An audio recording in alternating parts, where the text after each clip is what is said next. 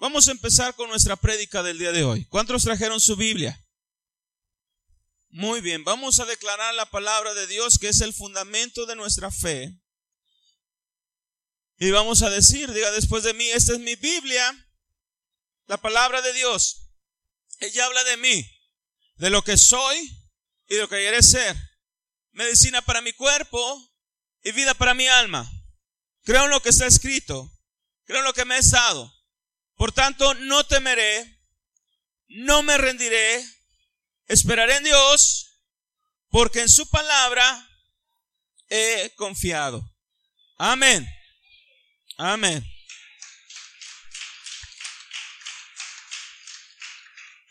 Gloria a Dios. Hoy te traigo un tema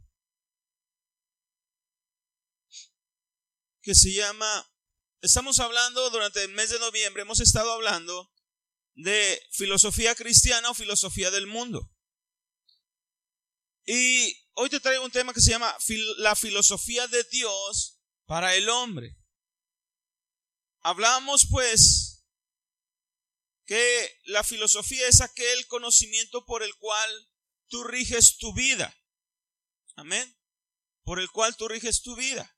Todos tenemos una filosofía de cómo educar a nuestros hijos, de cómo eh, llevar a cabo nuestro matrimonio, de cómo manejarme ante la sociedad, de cómo ah, poder hacer las cosas, cualquier cosa. Hay una filosofía dentro de ti y tú decides cómo llevarla a cabo.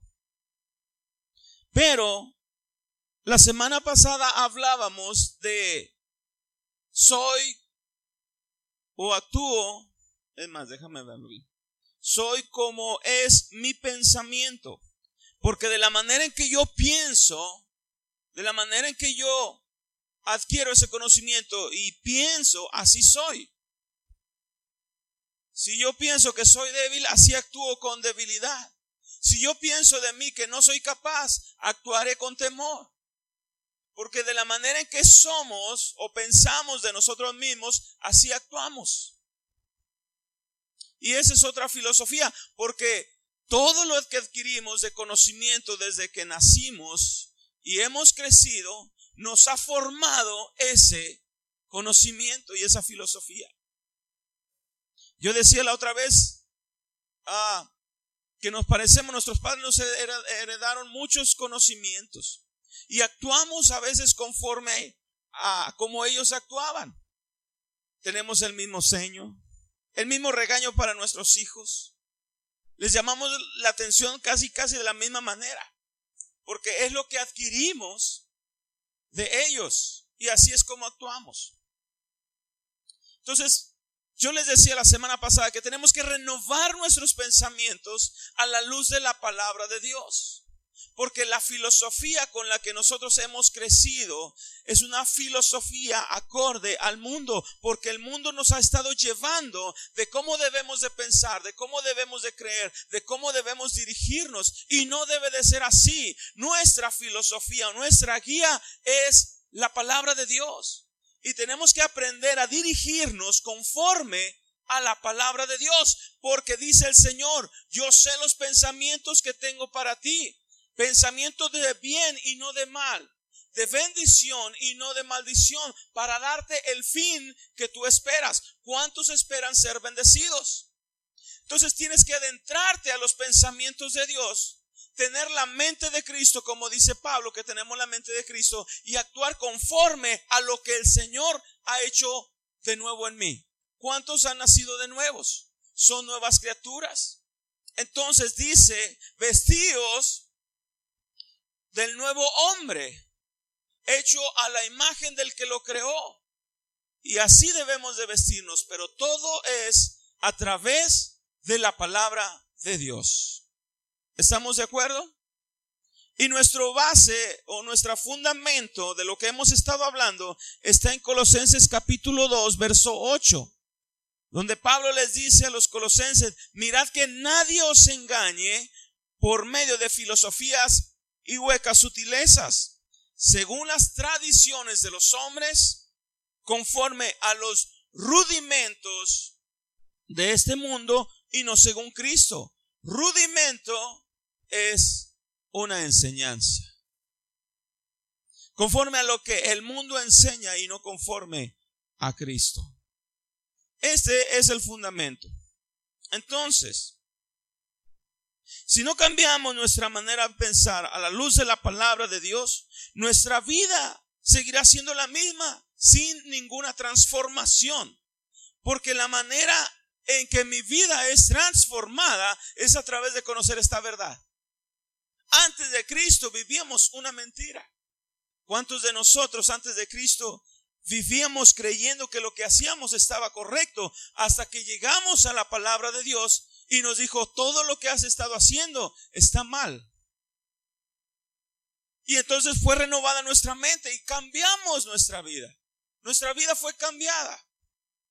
Entonces, diariamente, mi amado, somos bombardeados con situaciones, con problemas del mundo. El mundo quiere hacernos a su, a su imagen, hacernos a, a su manera, pero nosotros debemos de siempre estar en contacto con esas escrituras, porque es la que nos va a formar un carácter, nos va a formar una conciencia, no acorde al mundo, sino de acorde al Señor. Entonces, en la palabra de Dios encontramos lo que Dios pide para que el hombre sea un verdadero cristiano. Y esto se hace a través de la escritura, conociendo la voluntad de Dios. Si no conoces la voluntad de Dios, no conoces a Dios. Si no sabes qué es lo que Dios pide y demanda de ti, no lo conoces a Él. Más aún si no tienes una relación personal con Dios, ¿cómo le vas a conocer? ¿Cómo te vas a dirigir?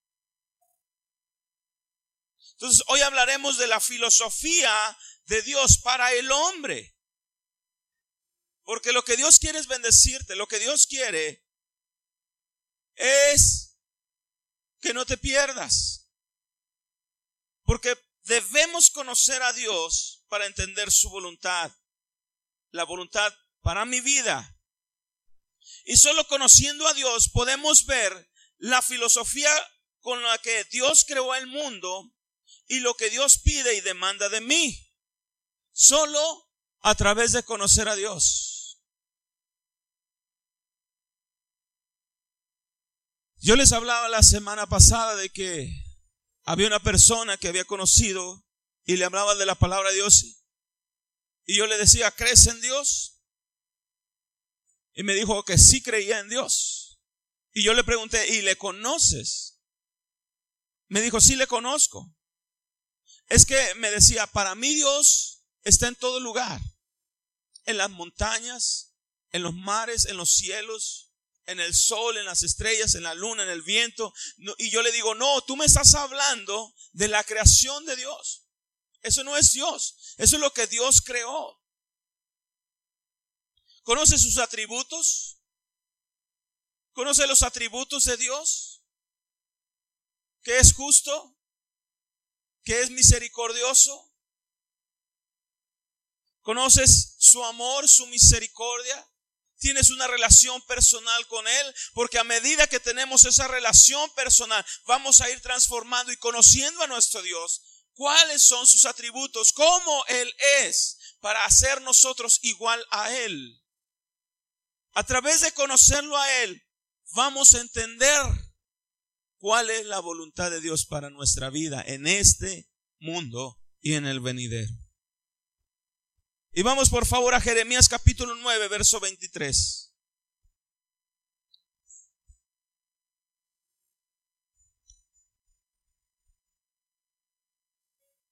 Dice así, Jeremías 9:23. Así dijo Jehová, no se alabe el sabio en su sabiduría, ni en su valentía se alabe el valiente, ni el rico se alabe en sus riquezas. Mas alábese en esto el que se hubiese de alabar, en entenderme, en conocerme que yo soy Jehová, que hago misericordia, juicio justicia en la tierra, porque estas cosas quiero, dice el Señor. El Señor le está diciendo, no se alabe nadie en su sabiduría. ¿Crees que sabes mucho? Eso no te sirve. La sabiduría del mundo no sirve. Por mucho que adquieras conocimiento de la vida, no te va a servir. No te alabes en eso. ¿Tú crees que los científicos no se alaban porque descubrieron ya la, la vacuna contra el coronavirus? Cuando Dios es el que puede desterrar el coronavirus sin vacuna. Pero ellos se alaban en su conocimiento. Pero también nosotros no debemos de alabarnos en nuestro conocimiento, en nuestro entendimiento, sino en conocer a Dios. En esto debemos de entender, de conocer a nuestro Creador, de conocer su carácter, sus atributos, cómo Él es. La filosofía cristiana debe de basarse en el conocimiento de Dios, en su carácter, sus atributos. De manera que, de, manera que Dios es con el ser humano, conocerle a Él más que lo, lo que podamos recibir de Él. Porque mucha gente viene a Dios esperando recibir algo de Él, pero no quiere conocerlo a Él. Muchos quieren al sanador, pero no al que sana. Muchos quieren al que bendice, pero no, perdón, al, que, al que da bendición, pero no al que bendice. ¿Cuáles somos nosotros? No más de los que queremos recibir. Tenemos que conocer a Dios. ¿Quién podrá conocer a Dios? Yo te pregunto.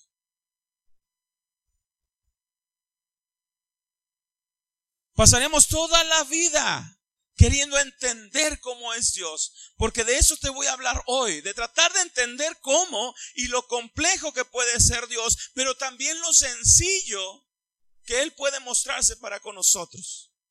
Porque a medida que conozcamos más a Dios, entraremos en la filosofía de Dios, en lo que Él es, y caminaremos conforme a su voluntad. Porque si conocemos más a Dios, entonces nuestra vida verdaderamente cambiará. Porque entenderíamos lo que dice Proverbios, capítulo 1, verso 7. El principio de la sabiduría es el temor a Dios. Entonces, no es más que a través de conocer a Dios, a través de conocer sus atributos, cómo es su carácter, qué es lo que pide, qué es lo que demanda de mí, por qué lo hace, ¿Con qué intención lo hace? ¿Cómo es que me sucede esto? Pero a la misma vez Dios me está rescatando. Tenemos que entenderlo, mi amado. Tenemos que entenderlo. Dice el Señor que no se alabe el justo, que no se alabe el sabio en su sabiduría, ni el valiente en su valentía, ni en el rico en las riquezas, pero en algo tiene que alabarse, en conocerme, en entenderme, no solamente conocerlo, sino también entenderlo a Él. ¿Cuántas veces has escuchado que han dicho gente que no cree en Dios o ateos o que se han alejado de Dios? Dios no es justo.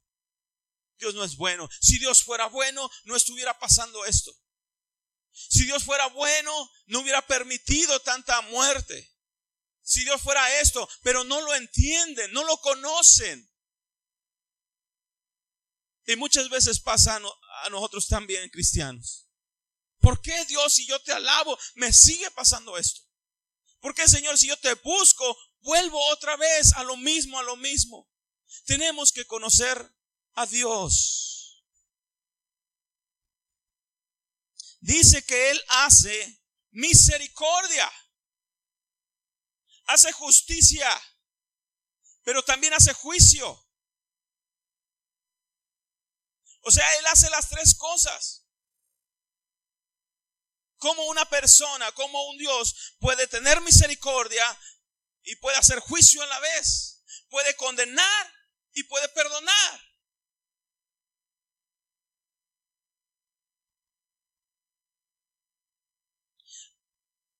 Dirigimos nuestra vida de acuerdo al carácter de, Dios, de acuerdo a sus atributos, atributos, perdón. Porque dice, yo soy Jehová que hago misericordia. Y hago estas cosas porque yo quiero hacerlas. Entonces tenemos que entender y conocer al Señor de la manera que Él es. A veces solo se predica de la misericordia de Dios y de su justicia, pero nadie quiere predicar del juicio o quiere hablar del juicio. Pero Dios hace justicia, hace misericordia, pero también hace juicio. Y esto es parte del carácter y de los atributos de Dios. Nos quedamos nada más con la bondad de Dios. Sí, es bueno. La misericordia es bueno. Pero también hace juicio. Y mientras no haya esa conciencia en nosotros de que Dios es el juez y que va a hacer juicio, no va a haber temor de Dios en nosotros. Acompáñame por favor a Éxodo 34, 6.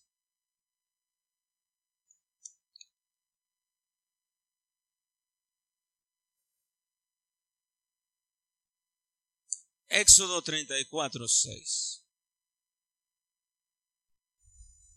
Dice, y pasando Jehová por delante de él cuando estaba con Moisés, proclamó Moisés, Jehová, Jehová, fuerte, misericordioso y piadoso, tardo para ira y grande en misericordia y en verdad.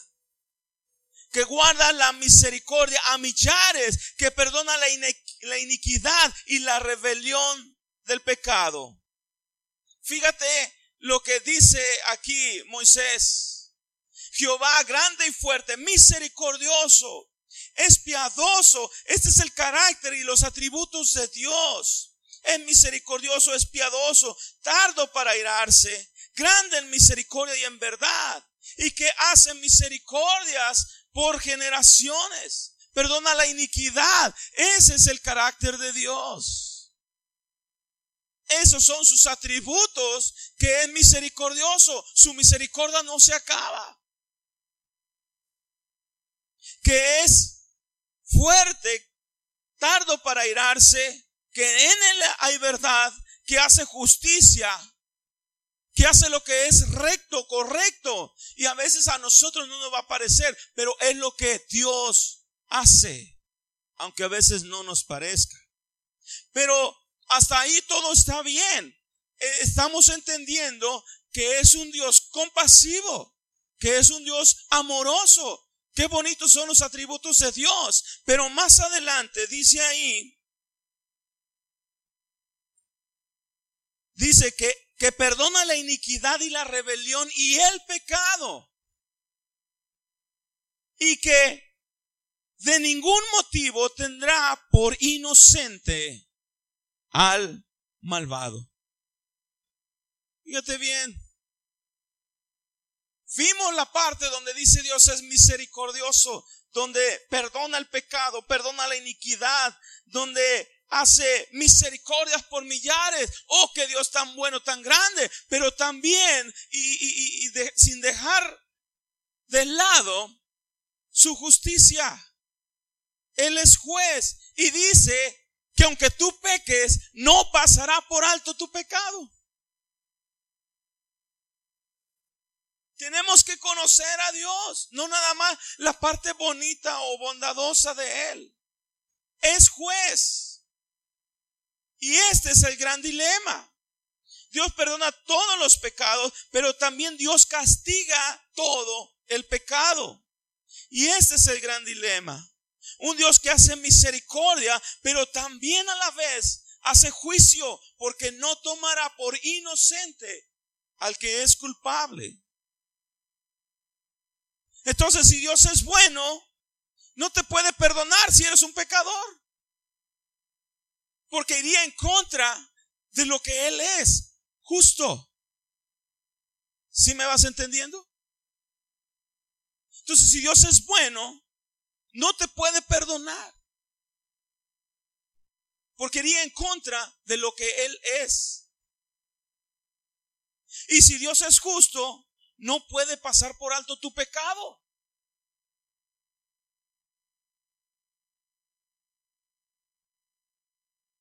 yo quiero que me entiendas y que podamos entender a Dios hoy. Entonces, ¿cómo puede un Dios tan justo, tan santo, pasar por alto tus pecados y cubrir los pecados del hombre?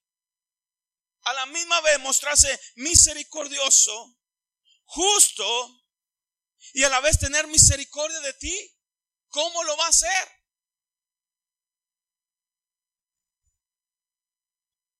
Hay una manera.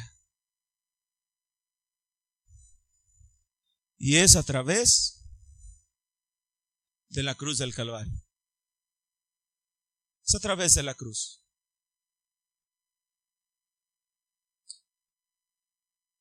¿Cómo sabemos que Dios es justo? Porque derramó toda su ira sobre su propio Hijo, porque Él llevó nuestros pecados. Alguien tenía que pagar. Y Él derramó toda su ira de tu pecado, de mi pecado, del pecado de la humanidad sobre Él. Él no puede decir, paso por alto tus pecados, te cubro tus pecados. No.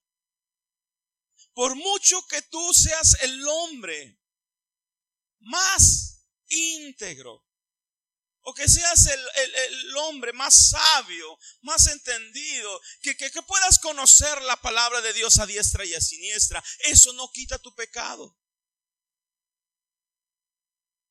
El Señor demanda algo por ese pecado. Y derramó toda su ira de ese pecado, porque el pecado, déjame decirte que es para Dios abominación. Por muy pequeño que sea, por muy pequeño. Ahorita vamos a ver más adelante. Entonces, ¿cómo sabemos que Dios es amor? Porque su Hijo tomó el lugar mío del pecador y sufrió y murió en mi lugar. Ahí me mostró Dios el amor que tiene para mí. Ahí en la cruz, Dios me mostró su amor tan grande que lo que yo merecía no lo llevé yo, lo llevó otro. Y que el castigo que yo merecía no lo llevé yo, lo llevó otro. ¿Y sabes por qué? Porque te ama o porque nos ama. Él puso todo sobre una sola persona, su Hijo Jesucristo. Romanos capítulo 3, verso 23. Este tema lo he dividido en dos partes y vamos a terminar con lo de la filosofía cristiana. Es la primera parte. Próximo domingo vamos a hablar de la segunda parte. Romanos 3:23 dice así. Por cuanto todos pecaron, están destituidos de la gloria de Dios. ¿Quiénes? Todos. Desde el inicio de la creación de Adán y Eva, todos hemos llevado el pecado a cuestas por causa de la desobediencia de nuestros primeros padres. Y hemos llevado ese pecado y nos hemos separado de la gloria de Dios. Y dice el Señor que la paga del pecado es muerte. Entonces toda persona que nace con pecado es digno de muerte. Porque nadie que tenga pecado puede estar delante de Dios y seguir viviendo. ¿Qué es lo que hace una persona no santa? El pecado. ¿Y qué es lo que hace una persona santa? No tener ninguna relación con el pecado. Entonces, para habitar en la santidad de Dios, necesito yo no tener ningún pecado. ¿Sí me explico? Porque si yo entro a la presencia de Dios con pecado en mi vida, ahí mismo caigo y desaparezco. Por la santidad que hay en Dios. Por eso. Por cuanto todos pecaron, todos quedan destituidos de la gloria de Dios siendo justificados gratuitamente por su gracia. ¿Por qué? Por su gracia, mediante la redención que es en Cristo Jesús, a quien Dios puso como propiciación por medio de la fe en su sangre para manifestar su justicia a causa de haber pasado por alto en su paciencia los pecados pasados, con la mira de manifestar en este tiempo su justicia, a fin de que Él sea justo y el que justifica al que es en la fe de Jesús. ¿Dónde está pues la jactancia? ¿Queda excluida por la ley o por las obras? Dice, no, sino por la ley de la fe. La fe tiene una ley. Concluimos pues que el hombre es justificado por fe sin las obras. Fíjate una cosa, qué contrariedad, ¿verdad? El hombre es justificado por la fe sin las obras, pero la salvación viene por la obra o por las obras. Y me dirías, ¿cómo, cómo está eso, pastor? Sí. Yo te dije que alguien debió de haber pagado por el pecado que entró en la tierra al ser humano. Alguien tenía que morir. Alguien tenía que llevar el castigo. Alguien tenía que ser puesto como sacrificio. Pero no fuiste tú ni yo. Entonces, la salvación vino por la obra, pero no la tuya, sino la de Jesús en la cruz. Entonces la salvación se llevó o, se trajo por medio de esta obra perfecta de Jesús en nuestra vida. Por eso tú no puedes, por mucho que te esfuerces, por mucho que quieras, hacer las cosas a ganarte, perdón, la, la salvación por méritos propios. Jamás. Porque todo esto lo hace el Señor. Dice, siendo justificados gratuitamente por su gracia. Todos pecamos, todos quedamos destituidos, pero somos justificados gratuitamente. La palabra gratuitamente, Pablo estaba escribiendo ahí en griego, y la palabra es dorean, que también significa sin causa. Entonces, siendo justificados sin causa por su gracia. Así es que fuiste justificado sin ninguna causa. Y esto es tan importante, mi amado. Porque fíjate lo que dice Juan capítulo 15, 23.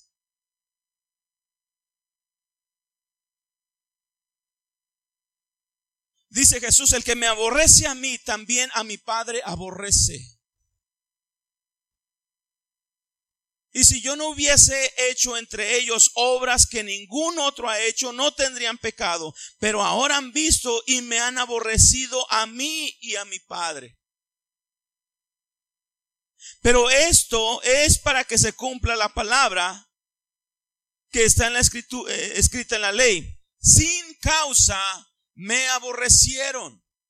Esto era una, una profecía que sin causa, sin motivo, sin razón iban a aborrecer a Jesús. Y de la misma manera nosotros sin causa, sin motivo, fuimos justificados. A nosotros no nos aborreció Dios. Nosotros fuimos justificados. ¿Qué te quiero decir con esto, mi amado? Jesús no dio un motivo y escúchame bien lo que te digo. Jesús no dio ningún motivo para que lo aborrecieran. No dio ningún motivo para que lo aborrecieran. Hizo obras maravillosas, sanó enfermos, resucitó muertos, predicó el amor y la palabra de Dios. Sin ninguna causa, no le hallaron ni siquiera una culpabilidad en él. No había. Pero le aborrecieron sin motivo. Ahora yo te pregunto, Dios nos justificó sin ningún motivo. Yo te pregunto, ¿le has dado causa a Dios para que Dios no te justifique?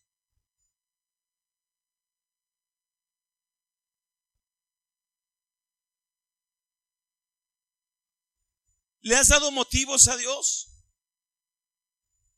para que te justifique?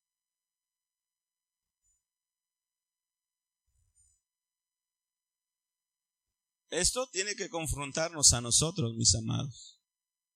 Si a Jesús sin ninguna causa le aborrecieron, ¿qué hemos hecho tú y yo para que Dios nos aborrezca? El pecado. El pecado. Pero dice la palabra que somos justificados sin causa por su gracia. Él pasó por alto todos tus pecados. Aunque tú no querías saber nada de Dios, aunque tú no lo honraras, aunque tú no quisieras escuchar nada de Él, Él, por pura gracia y misericordia, te justificó.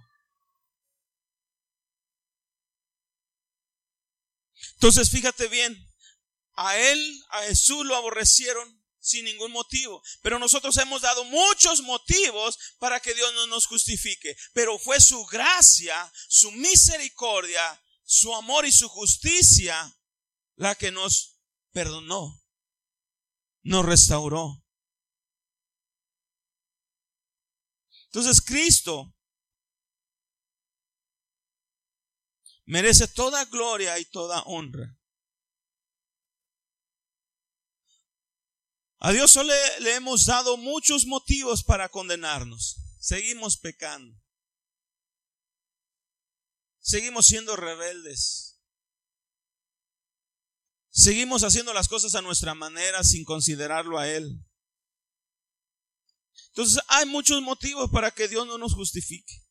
Pero es su gracia, su misericordia la que actúa para que tú y yo todavía estemos en pie y tengamos esa esperanza firme.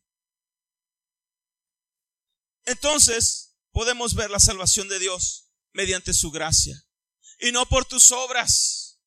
Así es que por mucho que te esfuerces, por mucho que quieras, no puedes. Porque es solo la obra redentora en la cruz del Calvario de Jesús que quita todo tu pecado.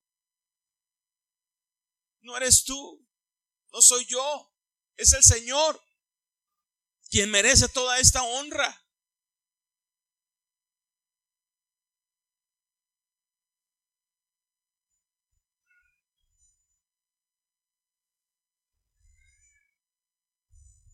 Hay muchas religiones en el mundo, pero pocos hablan de una salvación. Es más, creo que ninguna. Hay muchas religiones en el mundo, pero muchas de ellas se enfocan y enseñan en las obras de la religión. Pero si analizamos en realidad, solo hay dos religiones. Fíjate, la religión que tú me digas, ¿verdad? De todas las religiones. Se basan mucho en las obras. Cualquier religión, cualquier religión que me digas, se basa mucho en hacer lo que es correcto, lo que es bueno, lo que es justo, para poder tener un lugar en el cielo, o en el paraíso, o en una eternidad, o en el universo. Pero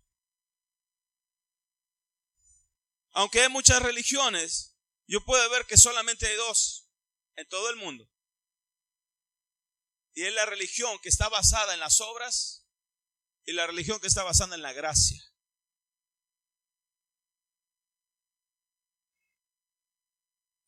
Te voy a poner un ejemplo. Digamos que tenemos tres personajes un musulmán, un judío ortodoxo, o cualquier otra persona, si quieres un hinduista o un budista, quien sea de ellos. Y tenemos un cristiano. Pero un verdadero cristiano, cristiano que conoce a Dios y que sabe cuál es su posición. Y si le preguntáramos al musulmán, ¿a dónde irá cuando muera? ¿Qué crees que diría? El musulmán diría, me voy al cielo, al paraíso. Y la pregunta sería, ¿por qué? Porque amo a Dios, porque sigo el Corán, porque hago cosas buenas, ¿verdad? Porque hago lo que dice la palabra. Y si vamos con un judío ortodoxo y le preguntamos lo mismo, que cuando muera, ¿dónde va a ir? También nos va a decir al cielo. Y la pregunta es, ¿por qué? Porque amo a Dios. Porque guardo su palabra, porque la leo cada día, porque oro todos los días porque hago misericordia, porque ayudo, porque doy por esto y por otro. Y si le preguntamos a un verdadero cristiano, ¿a dónde vas a ir cuando mueras? ¿Sabes qué va a decir? Al cielo, al paraíso. Y la pregunta es, ¿por qué? Yo creo que respondería con el Salmo 51, que dice, he aquí, en maldad he sido formado y en pecado me concibió mi madre. Porque yo conozco mis rebeliones y mi pecado está siempre delante de mí. Contra ti, contra ti solo he pecado y he hecho lo malo delante de tus ojos para que seas conocido justo en tu palabra y tenido puro por juicio. Si el Señor tomare en cuenta mis pecados, yo no podría estar delante de Él. Entonces yo le diría al cristiano, bueno, ¿cómo es posible eso? Tú me dices que vas a ir al, cielo por todo esto que me estás diciendo, por toda tu maldad. Al, musulmán lo entiendo. Él dice que porque guarda la palabra de Dios, porque, porque guarda el Corán, porque eh, sigue eh, las enseñanzas del Corán, porque hace lo que es bueno, eh, lo entiendo. Y el judío también, porque dice que guarda los mandamientos, que, que este, sigue las enseñanzas, que ayuda, que da, que hace esto. Tienen mérito, porque se esfuerzan y hacen unas cosas. Pero tú me estás diciendo que has nacido en pecado. ¿Cómo vas a ir al cielo?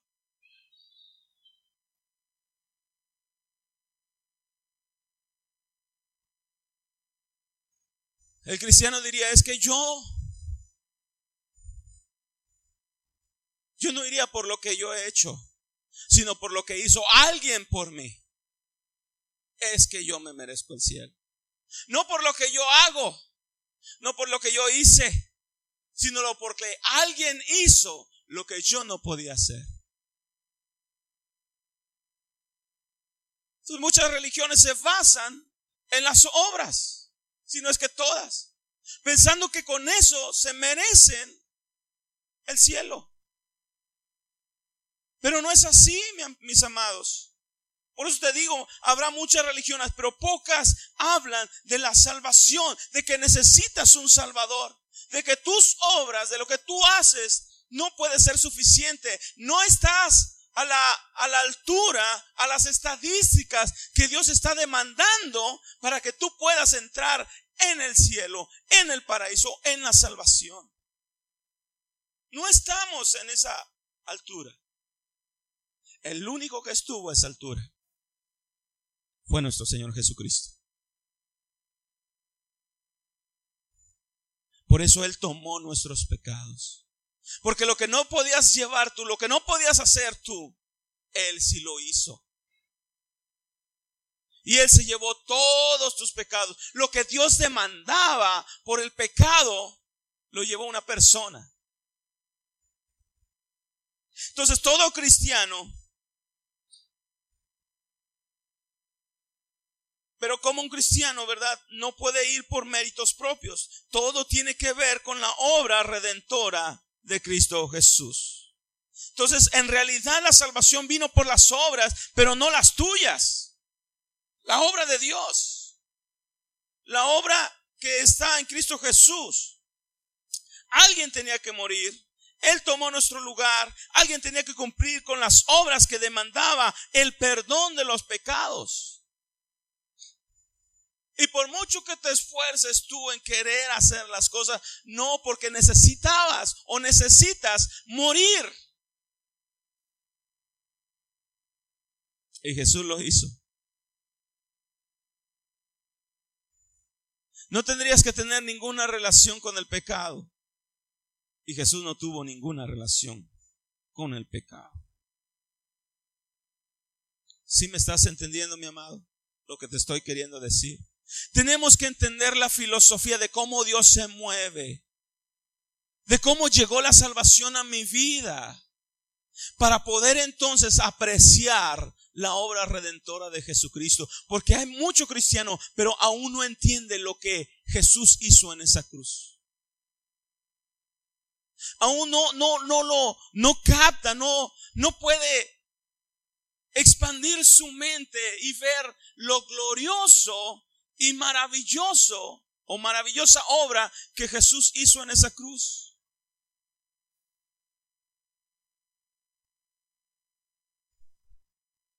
Tenemos que entender a Dios, tenemos que conocerle a Él, cuál es su carácter, por qué lo hizo y de qué de esa manera. ¿Por qué yo no debería estar muerto? Pero Dios me ha justificado y me ha aceptado a pesar de cómo soy de cómo eres, de cómo somos. Proverbios 17, 15, por favor.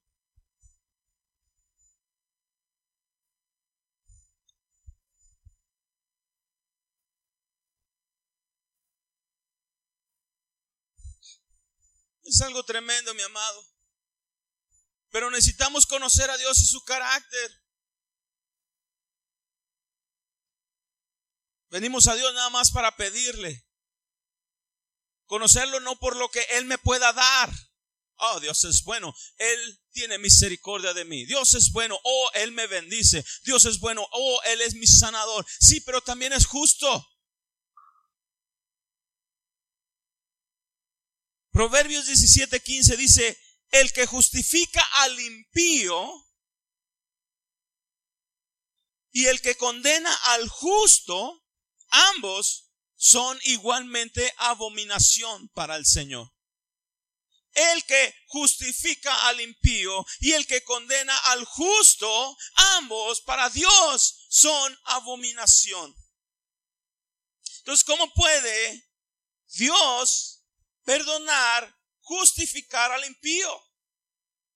Si dice el proverbio que el que justifica al impío y el que condena al justo es abominación, cómo Dios en su posición de juez puede perdonar al impío y puede condenar también.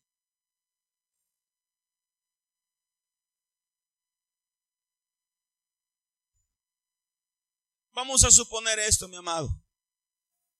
Yo sé que no va a suceder, pero es un mero ejemplo.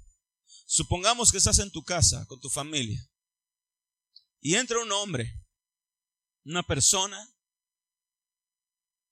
con un arma y mata a todos los de tu familia, tus hijos, tu esposa, tu esposo, todo. Y al tiempo lo agarran, solamente tú quedas vivo. Y al tiempo lo agarran, lo atrapan. Y le dicen, ¿sabes qué? Vamos a enjuiciarlo. Y lo llevan ante el juez. Pero, como este juez dice, yo soy juez, pero yo soy misericordioso. Yo soy bueno. Yo soy, yo soy justo. Yo soy lleno de amor y de misericordia. ¿Tú qué le dirías al juez por la persona que asesinó a toda tu familia, ¿cuál sería tu reacción? ¿Estás esperando que se le haga un juicio y que sea castigado por lo que hizo, sí o no? Pero como este juez es tan misericordioso, tan bueno, este juez, ¿verdad? Es amoroso. Cuando ve al culpable, a la persona que te hizo este gran daño, le dice, mira, yo sé que has hecho muchas cosas malas, pero como yo soy compasivo, como yo soy misericordioso, te voy a perdonar. No te voy a condenar. ¿Qué dirías tú? ¿Qué dirías del juez? Mira que en México, gracias a Dios, está limpiando eso de los sobornos, de la corrupción. Pero ¿qué dirías de ese juez? ¿Cuál sería tu reacción? Es un juez injusto, no sabe gobernar, por, eh, eh, es un corrupto y le empezarías a decir muchas cosas al juez, porque ¿cómo? Sabiendo que está en la evidencia, sabiendo que hizo mal ese varón, lo va a dejar libre, sin castigo. Eso sería una abominación. ¿Estás de acuerdo? Dirías tú, eso es un juez injusto. ¿Cómo es posible?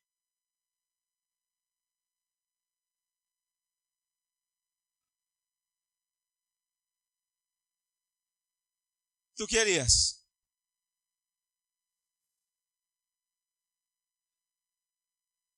Déjame decirte que lo mismo sucedió con nosotros. Dios, para el Señor, dice que el que justifica al impío y el que condena al justo son abominación. Y la abominación es algo terrible, feo, eh, sucio, horrible. Eso es abominación. Algo que a Dios no le agrada. Pero Dios se puso en esa posición porque tú y yo éramos culpables. Pero aún en esa culpabilidad dijo, no te condeno. Para Dios el pecado es abominación. Y este es el gran dilema, cómo Dios puede ser juez y a la vez misericordioso sin caer en la abominación de perdonar al impío, al que debería de morir, al que debería de ser castigado, Saulo. Si me explico, quiero que entiendas cómo es Dios. Quiero que puedas ver tú cómo es Dios en su carácter. Y si volteamos nuestra cabeza y la alzamos arriba, volvemos otra vez a la misma respuesta, la obra redentora de Jesucristo. En su justicia nos condena, dice, por cuanto todos pecaron, están destituidos de la gloria de Dios. Pero en su amor se vuelve, dice en Juan, y el verbo se hizo carne. Al principio era Dios y, y el verbo estaba con Dios y el verbo era Dios. Y ese verbo se hizo carne y caminó entre nosotros, dice primero de Juan 1.1. Perdón, Juan 1.1. Y camina como nosotros, como un hombre perfecto, sin pecado, pero muere en una cruz para salvarnos. Alguien tenía que pagar. ¿Quién lo hizo? El mismo Dios reencarnó bajó a la tierra, anduvo con nosotros y fue puesto por expiación del pecado. Nadie más podría hacerlo. Miqueas capítulo 7 verso 18.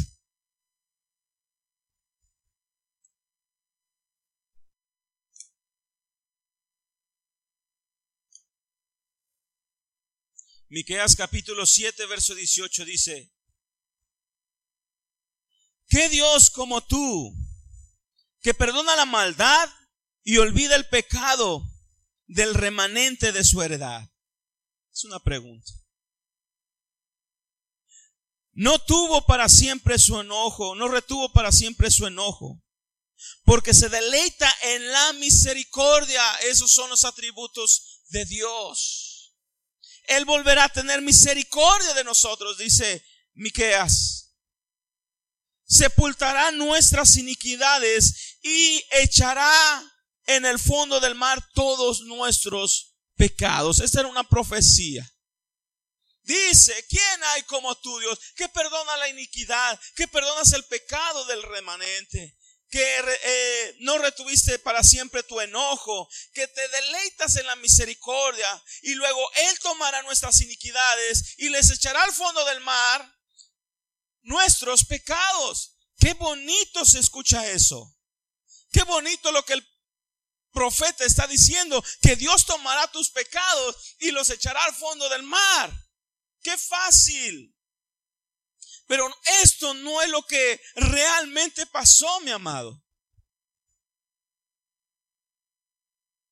Lo que pasó es que Dios tomó todos tus pecados y los míos y de los de la tierra.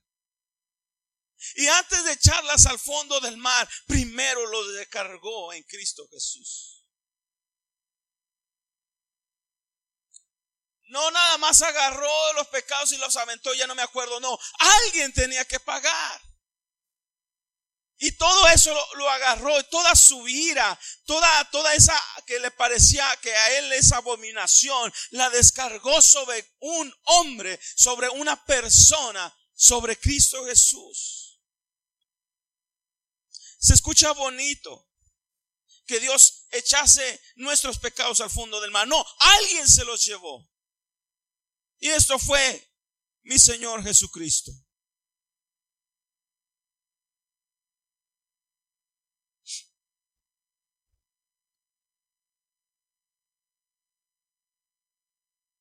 Isaías 53, 6 dice así.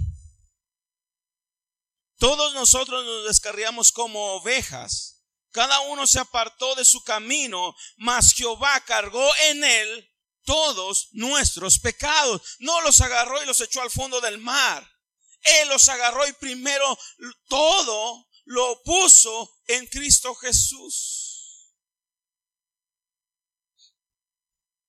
A veces pensamos que el arrepentimiento y el perdonar es todo. Déjame decirte que no. Hubo alguien que hizo algo poderoso, algo tremendo para que tú pudieses llegar a ser salvo. Qué bueno que te arrepientas. Qué bueno que, que en ti hay esa convicción. Pero quiero que entiendas que hubo alguien que pagó lo que tú debías de haber pagado. Que descargó toda la ira del pecado sobre una persona. Y fue Jesucristo. Como para no valorar lo que el Señor hizo en esa cruz vivimos una vida muy tranquila. Hoy se predica, ¿verdad? ¿Quieres ser salvo? Sí. Acepta al Señor Jesucristo, confiesa con tu boca y vas a ser salvo. Qué fácil, qué sencillo. Pero atrás de todo eso hubo dolor, hubo sufrimiento, hubo alguien que pagó, mi amado. Y no fue cosa fácil.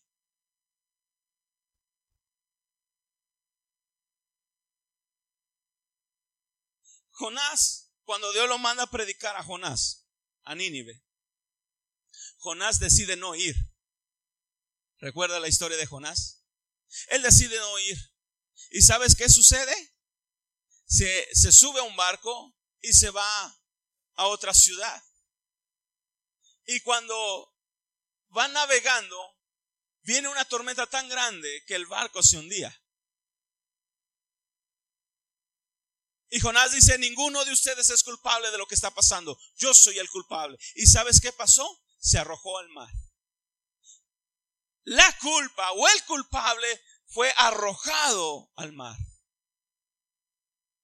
Fue el sacrificio de Jonás para que los demás no murieran.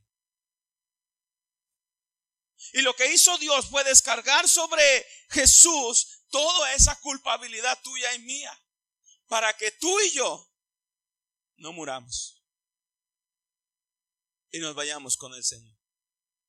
Entonces, sí, cierto, así como Jonás que se arrojó al mar, pues también Dios arrojó sobre Jesús en el mar de su ira todos nuestros pecados y los sepultó.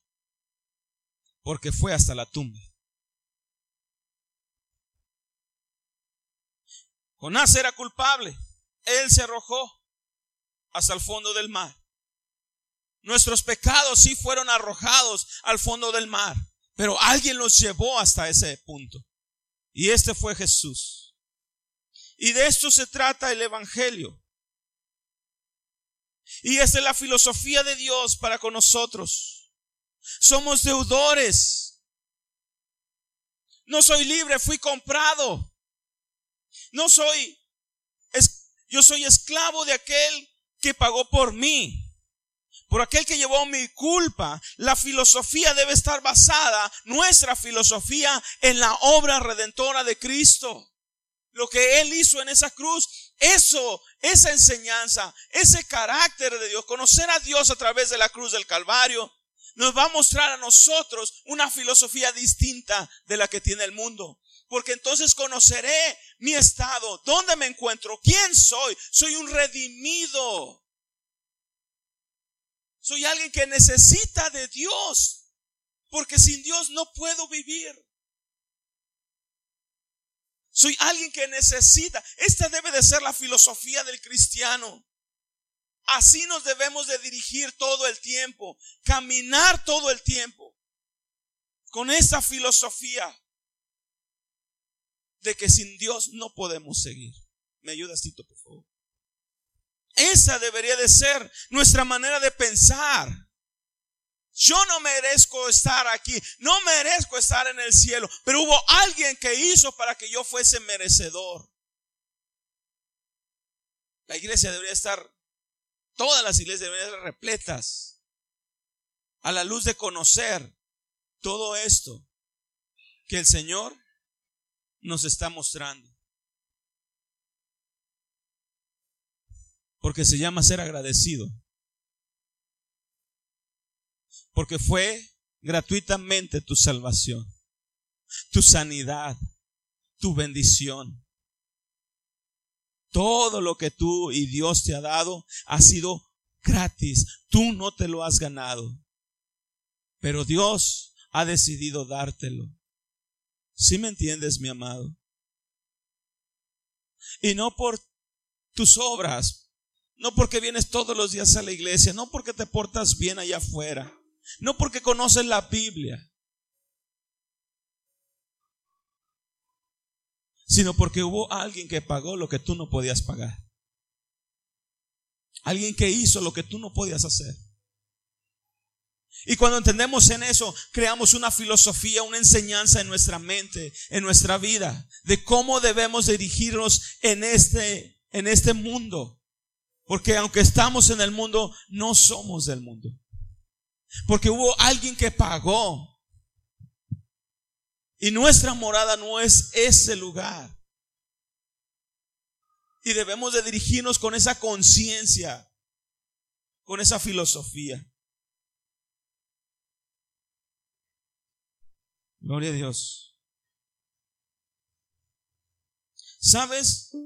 Cuando Jesús estaba en el Getsemaní, la palabra dice que oraba y decía, Padre, si es posible que pase esta copa sin que yo la vea, pero que no sea mi voluntad, sino la tuya.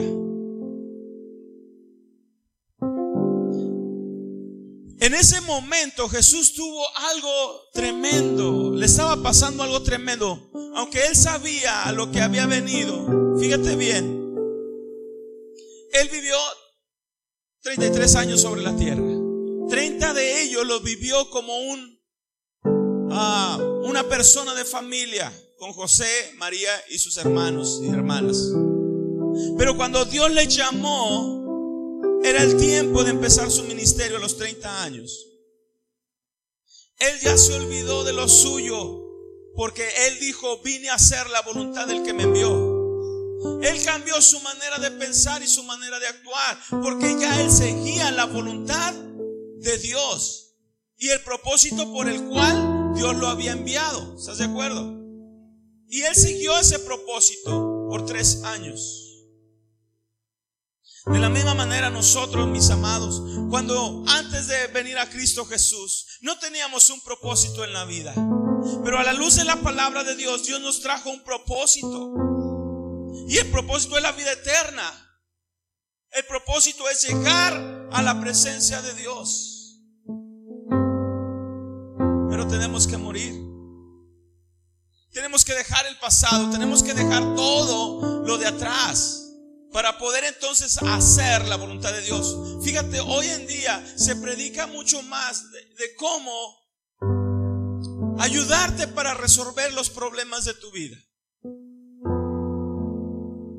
Eso se predica mucho. De los matrimonios, de cómo hasta hacer dinero, de cómo, de cómo este, llevar tu matrimonio. No digo que está mal, ¿eh? Pero está enfocado en, en nada más estarte ayudando a que salgas adelante. A que toda situación puedas seguir. Pero no es el Evangelio ese. Ese no es el corazón del Evangelio. Entender la obra de Jesús en la cruz del Calvario, esa debería ser nuestra predicación. Lo que Jesús hizo en la cruz.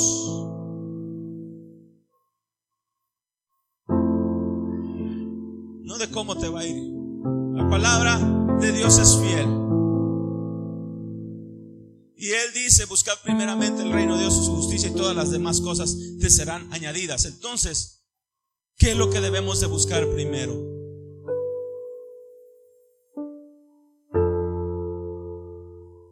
Jesús estaba en una batalla ahí en el Getsemaní. Él, cuando ya supo y estaba en la mera ya línea para poder hacer la obra redentora, Él dice, yo no quiero porque sabía todo lo que el Señor iba a descargar sobre él. Yo no quiero, pero no se haga lo que yo quiero, sino lo que tú quieres. Porque a eso vine. Dice un salmo, el Salmo 119 por ahí. Jehová cumplirá su propósito en mí. Jesús no buscó su propósito, Él buscó el propósito de Dios en su vida. Para eso he venido, para dar mi vida y darlo por todos. Pero cuando estuvo ahí en su humanidad, él sabía todo lo que iba a pasar, su dolor, su angustia. No nada más, ah, Jesús sufrió, ya pagó, tú no te preocupes, no. Tenemos que crear conciencia de lo que Jesús hizo en esa cruz del Calvario. Y mientras no tengamos esa conciencia, nada más vamos a estar de aquí para allá y de allá para acá tambaleando en este, en este mundo. Tenemos que buscar hacer la voluntad de Dios. La filosofía del cristiano debe de basarse en hacer la voluntad de Dios. Cuando dice Jehová cumplirá su propósito en mí, fíjate bien, no dice que tú cumplas tu propósito, sino que cumplas el propósito que Dios tiene para ti. Que lo busques a Él para que Él haga en ti su propósito. Por eso nuestra filosofía debe de estar cimentada en la palabra de Dios. Allí tenemos que buscar el propósito de nuestra vida en esta tierra. Allí debe de estar. Aquí debe de ser el propósito de Dios en nuestra vida.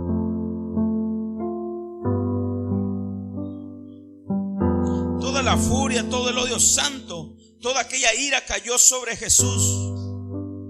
Hasta que el precio fue pagado, Él dijo, consumado es. Consumado es. No se me amado.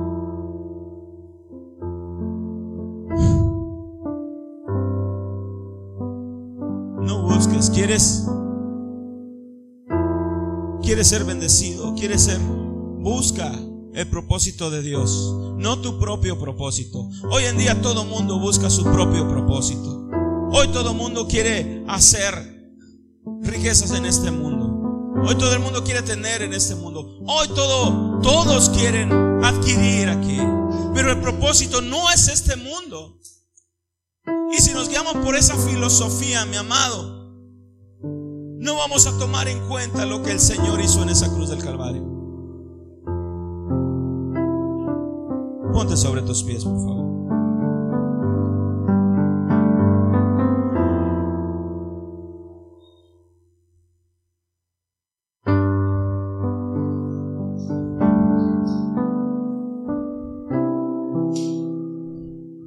Quiero decirte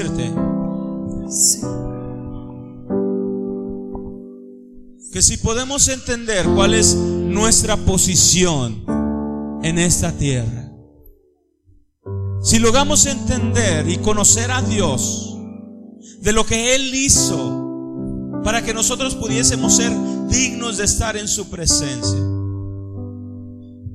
de que si nosotros nos adentráramos más en conocer a Dios, nuestra vida verdaderamente cambiaría. Sería otra. Porque ya no viviríamos para nosotros mismos. Viviríamos para Dios. ¿Sabes? Aunque el Evangelio se llaman de buenas nuevas, se llama buenas nuevas. Para darte o para darte a entender las buenas nuevas, primero tendría que darte a conocer las malas. ¿Cuál es tu estado? ¿En qué situación te encuentras? Es como cuando vas al doctor o va una persona al doctor y el doctor ve en sus resultados que está invadida de cáncer. ¿Qué le tiene que decir primero, la buena noticia o la mala noticia? Le tiene que decir la mala noticia Estás enferma, tienes cáncer, te vas a morir. Y la buena noticia sería, si sigues este tratamiento, te vas a aliviar, te vas a sanar. De eso se trata el Evangelio, de conocer mi estado, en donde me encuentro, para poder entonces saber que necesito ser perdonado, saber que necesito ser redimido, que necesito alguien que me salve. Esa es la filosofía del cristiano. Así debemos de manejarlo. ¿Cuál es mi estado? ¿E, e, e, ¿En qué posición me encuentro yo hoy? Tú no eres libre. Alguien te compró.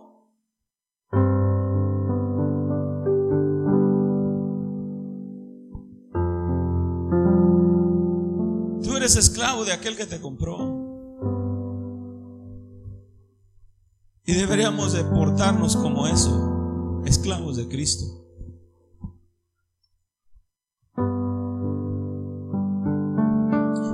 Todo esto que te estoy diciendo es una manera de conocer a Dios en su carácter, para que puedas ver también la, la otra parte de todo lo que hizo Dios, para poder entonces tú ser merecedor de su gloria. Pero no vemos, a veces no nos enfocamos en eso. Porque la gente lo único que sabe es que recibió a Jesús y es salvo. Pero no sabe todo lo que conllevó. Por eso a veces no le tienen aprecio, no le tienen esa, ¿cómo se dice?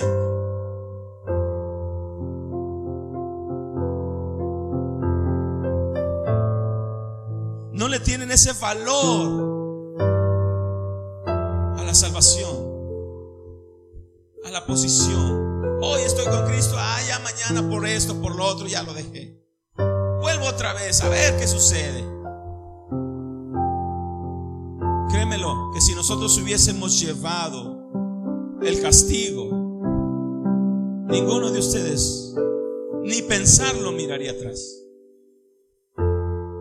Porque no querría llevar otra vez el mismo castigo.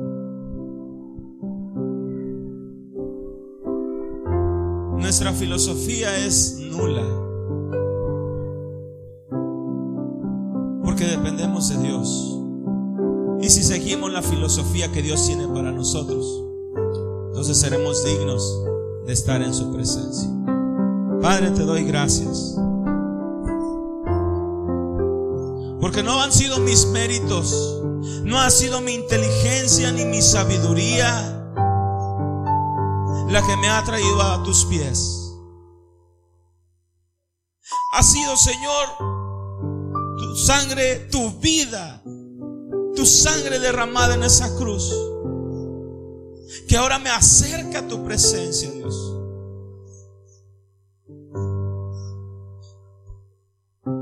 Era culpable, Señor. Era merecedor de la muerte del castigo. Pero en tu amor y tu misericordia, tú pusiste en Jesús, Señor, todo lo que yo iba a o debía de pagar. Para que yo no pagara, para que yo no pasara por ese proceso de dolor, de angustia. ¿Cómo puedo pagar todo eso, Señor? ¿De qué manera puedo ser agradecido contigo por lo que has hecho, Señor? A veces pensamos que somos buenos, no lo somos, no somos suficientemente buenos, no somos candidatos para ser buenos.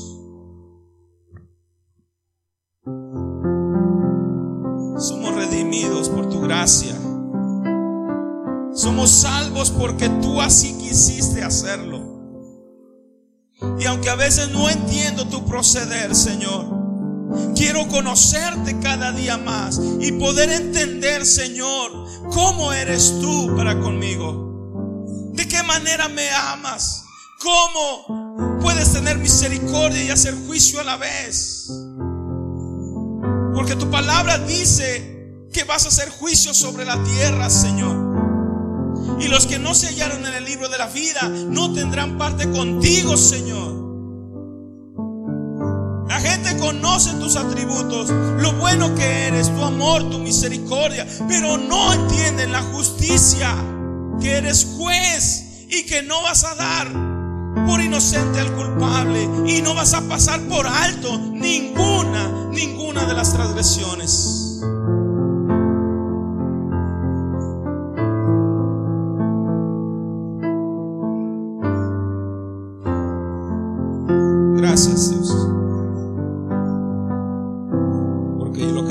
Merecía, Señor, no lo recibí. Y eso me hace amarte más todavía. Eso me hace tener más pasión por ti, buscarte más, Señor, y conocerte cada día más. Aquellos que hablan, Señor, y te juzgan por las cosas que suceden, Señor, es porque no te conocen. Y hay mucho cristiano que aún no te conoce, Señor.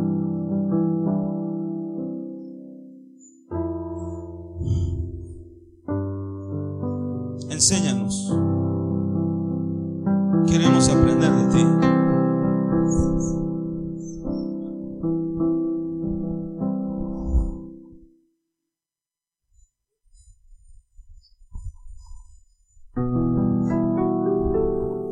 Ahí donde estás, dale gracias a Dios. Y dile al Señor, gracias por lo que has hecho en mí. Amor con el que me amaste a pesar de cómo soy o como era. Gracias por todo lo que has hecho en mí, Señor. Yo no soy digno, pero tú me dignificaste, Señor. Yo no soy justo, pero tú me justificaste. Yo no era santo, pero tú me santificaste. Y para no ir en contra de tus atributos, cargaste todo eso, Señor, en mi Señor Jesucristo. Y todo ese sacrificio, Señor, ha servido para estar en tu presencia. Gracias. Porque hoy puedo decirlo, Señor, que es por tu gracia que vivo. Señor.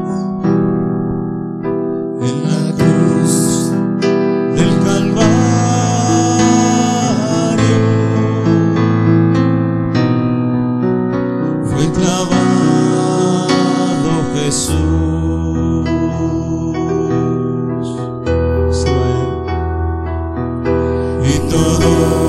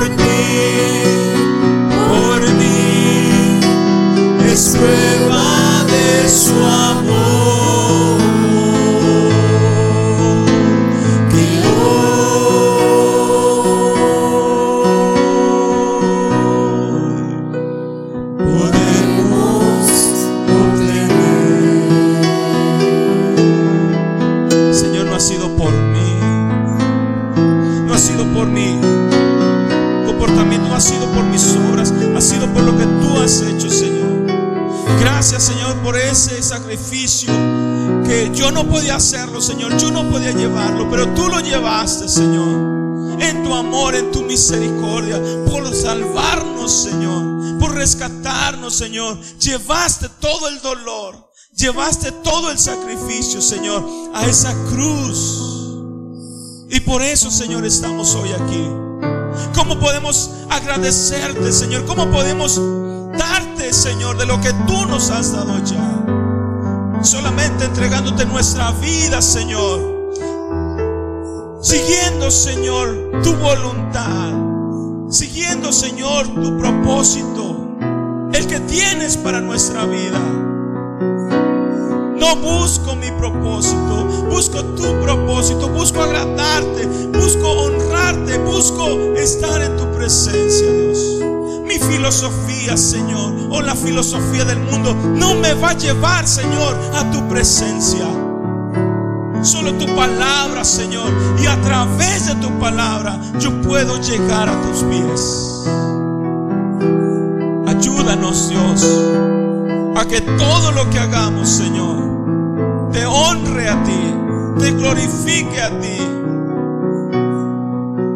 Porque solamente, Señor, en ti, en ti, nuestra vida está segura. Dios te bendiga y te guarde. Que el Señor haga resplandecer su rostro sobre ti y tenga de ti misericordia. Que el Señor esté contigo donde quiera que tú vayas, donde quiera que tú estés, allí el Señor esté contigo y tú con Él. Que te dé la fuerza, la sabiduría, el entendimiento para que todo lo que hagas, lo hagas en gratitud a Dios. Mi amado, no te olvides cuál es nuestra posición. Y no te olvides de lo que Cristo hizo ya por ti y por mí. Dios te bendiga. Gloria a Dios. ¿Cuántos agradecidos hay esta mañana?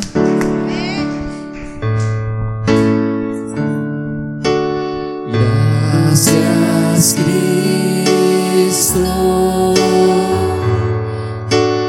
Gracias Cristo.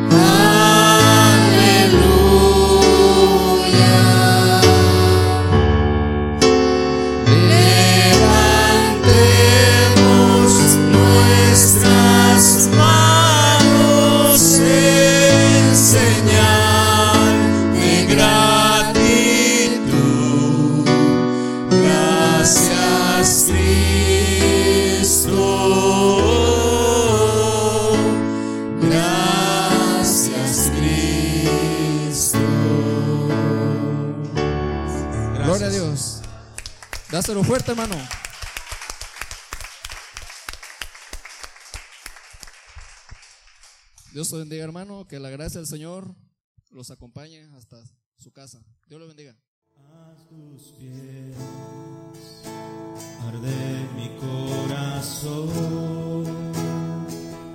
A tus pies